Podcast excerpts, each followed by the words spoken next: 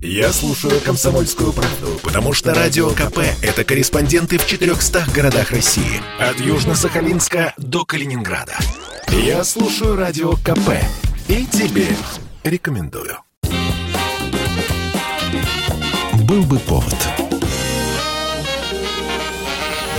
Здравствуйте, я Михаил Антонов. Это программа «Был бы повод». 30 октября на календаре. Год 1961. Именно в этот день Советский Союз провел на Новой Земле испытание невиданной в истории водородной бомбы. «Царь-бомба», так ее прозвали.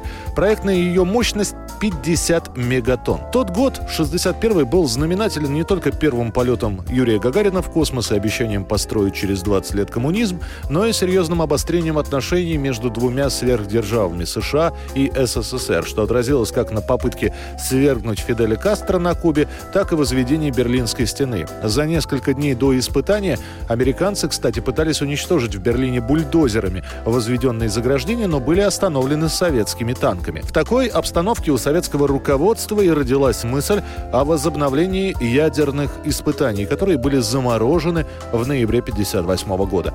Глава партии, советский премьер Никита Хрущев заявил об этом летом на встрече с учеными-ядерщиками.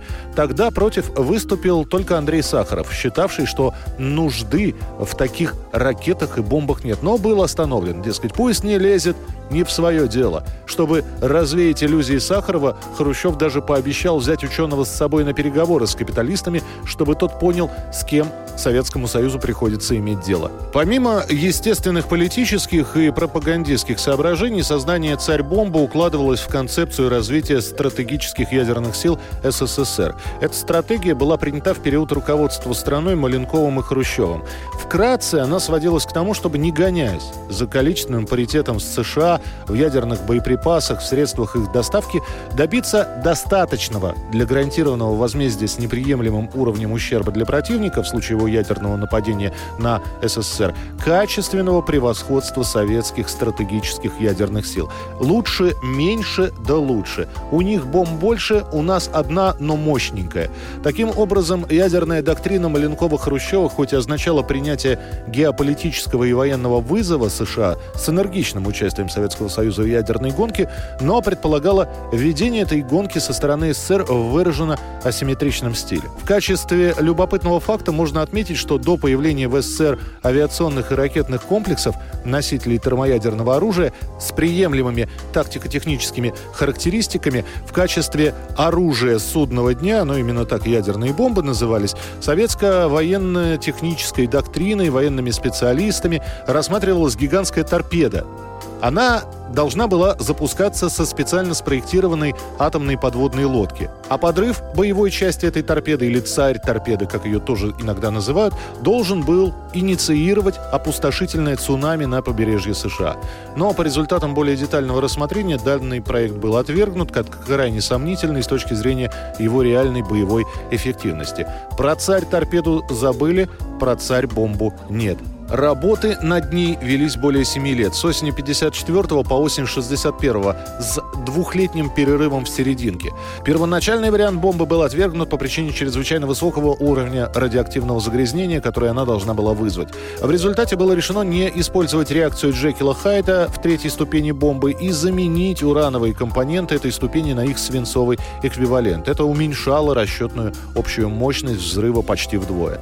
Носитель супербомбы был создан но его реальные испытания отложили по политическим соображениям. Хрущев собрался в США, в холодной войне наступила пауза. Однако в 1961 году, с началом нового витка холодной войны, испытания супербомбы вновь стали актуальными. На самолете, который должен был сбрасывать бомбу, срочно заменили все разъемы в системе электроавтоматики сброса, сняли створки бомбоотсека, потому что реальная бомба по массе и по габаритам оказалась в несколько раз больше макета. Самолет самолет был покрыт специальной светоотражающей краской белого цвета. О предстоящих испытаниях 50-мегатонной бомбы объявил лично Хрущев в своем докладе 17 октября 1961 года на 22-м съезде КПСС. Испытания бомбы состоялись 30 числа. Подготовленный Ту-95В с реальной бомбой на борту вылетел с аэродрома Оленья, взял курс на Новую Землю. В испытаниях участвовал также самолет-лаборатория Ту-16А. Через два часа после вылета бомба была сброшена с высоты 10 500 метров на парашютной системе по условной цели в пределах ядерного полигона «Сухой нос». Подрыв бомбы был осуществлен барометрически в 11 часов 33 минуты, через 188 секунд после сброса. Самолет-носитель успел улететь на расстоянии 39 километров, но носитель был брошен ударной волной в пикирование, потерял 800 метров высоты, прежде чем восстановилось управление. Мощность взрыва заметно превысила расчетную и составила не 50, а где-то 57 или даже 58,6 мегатонн в тротиловом эквиваленте. Взрыв «Царь-бомбы» по классификации ядерных взрывов был низким воздушным ядерным взрывом сверхбольшой мощности. И результаты его впечатляли. Во-первых, огненный шар взрыва достиг радиуса примерно 4,5 километров. Световое излучение потенциально могло вызвать ожоги третьей степени на расстоянии до 100 километров. Ядерный гриб взрыва поднялся на высоту 67 километров. Диаметр его двухъярусной шляпки достиг у верхнего яруса 95 километров. Ощутимая сейсмическая волна, возникшая в результате взрыва, три раза обогнула земной шар. Свидетели почувствовали удар и смогли описать взрыв на расстоянии тысячи километров от его центра. Основной политико-пропагандистской целью, которая ставилась перед этим испытанием, и эта цель была полностью, надо сказать, достигнута, была наглядная демонстрация владения Советским Союзом неограниченным по мощности оружием массового поражения. Тротиловый эквивалент наиболее мощной термоядерной бомбы из числа испытанных к тому моменту в США был почти в четверо меньше, чем у нашей. Крайне важным научным результатом стала экспериментальная проверка принципов расчета и конструирования термоядерных зарядов многоступенчатого этого типа. Было экспериментально доказано, что максимальная мощность термоядерного заряда в принципе не ограничена ничем. Кстати, царь-бомба не предназначалась для боевой службы. Это такое оружие устрашения. Выражаясь современным языком, вот эта вот бомба она же Кузькина мать, она же царь-бомба. Это не что иное, как демонстрация технологий. Народное название у бомбы «Кузькина мать» появилось под впечатлением известного высказывания Хрущева «Мы еще покажем Америке Кузькину мать». Официально же наша бомба не имела названия. В переписке использовались обозначения РДС-202 или «изделие В». Название же, и тоже неофициальная «Царь-бомба» изделие получило как самое мощное и разрушительное на то время из реально испытанных оружий в истории. Год 1888. Изобретают шариковую ручку. Принцип действия ручки был запатентован в США Джоном Лаудом. В последующие годы были изобретены и запатентованы различные конструкции шариковых ручек. Изобретение, как выяснилось, оказалось многообещающим в денежном плане. Почти сразу патент на производство шариковых ручек выкупили ВВС Великобритании для своих пилотов. Им было крайне неудобно возиться с перьевыми ручками в воздухе. Один из тех, кто купил э, патент, Джозеф Биро, перебравшись в Аргентину, перерегистрировал его и с большой выгодой продает свой патент за 1 миллион долларов компании Evershar. Аргентинская компания налаживает первое в мире массовое производство шариковых ручек для всех. Торговля внутри страны шла прекрасно. Дешевизна и практичность нового прибора пленили множество покупателей.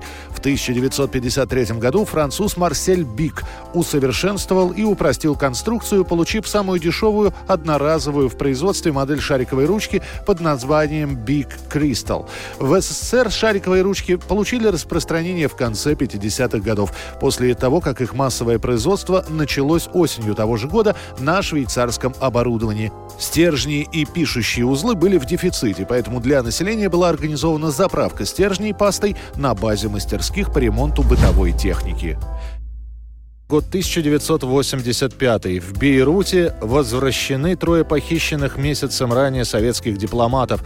Их похитили 30 сентября 1985 года в столице Ливана. Неизвестные вооруженные лица. В числе заложников оказались атташе советского посольства Олег Спирин, сотрудник консульского отдела Аркадий Катков, сотрудник торгового представительства Валерий Мыриков и врач посольства Николай Свирский. Похитители, назвавшиеся представителями подпольной организации «Джихад», Джихад Аль-Ислами требовали остановки кровопролития в городе Триполи, где уже третью неделю шли бои между сирийской армией и охраной палестинских лагерей. Они обещали убить заложников, если огонь не будет остановлен. На третий день угроза была приведена в действие, был убит Катков. К прежним требованиям добавилось новое – убрать всех советских представителей из Ливана. Для спасения заложников создают специально разведывательно-поисковую группу из сотрудников внешней разведки КГБ. Помощь в поисках предлагают все от президента Ливана до спецслужб Ясера Арафата. Уже было ясно, что за похищением стоит организация «Хезбаллах». Говорят, что были приняты самые жесткие меры для возвращения остававшихся в живых дипломатов. В качестве ответной меры были захвачены родственники предполагаемых похитителей и наглядно продемонстрирована ожидавшая их судьба. На следующий день заложники были возвращены. Это была программа «Был бы повод» и рассказ о том, что именно в этот день, в 1985 году, в Бейруте были возвращены трое похищенных месяцем ранее советских дипломатов. Год 1696. По настоянию Петра I основан российский флот. В этот день у государя было в Преображенском сидении с боярами разговор о делах. Петр взялся за воссоздание военного флота еще в конце 1695 года, когда готовил второй Азовский поход. В Голландию и Англию была отправлена сотня молодых людей для освоения корабельного дела. И сам Петр уделял этому вопросу главное внимание во время своего Великого посольства в Европу. За 30 лет при Петре будут построены 111 линейных кораблей, 38 фрегатов, 60 бригантин, 67 крупных галер и до 300 транспортных судов. Был бы повод.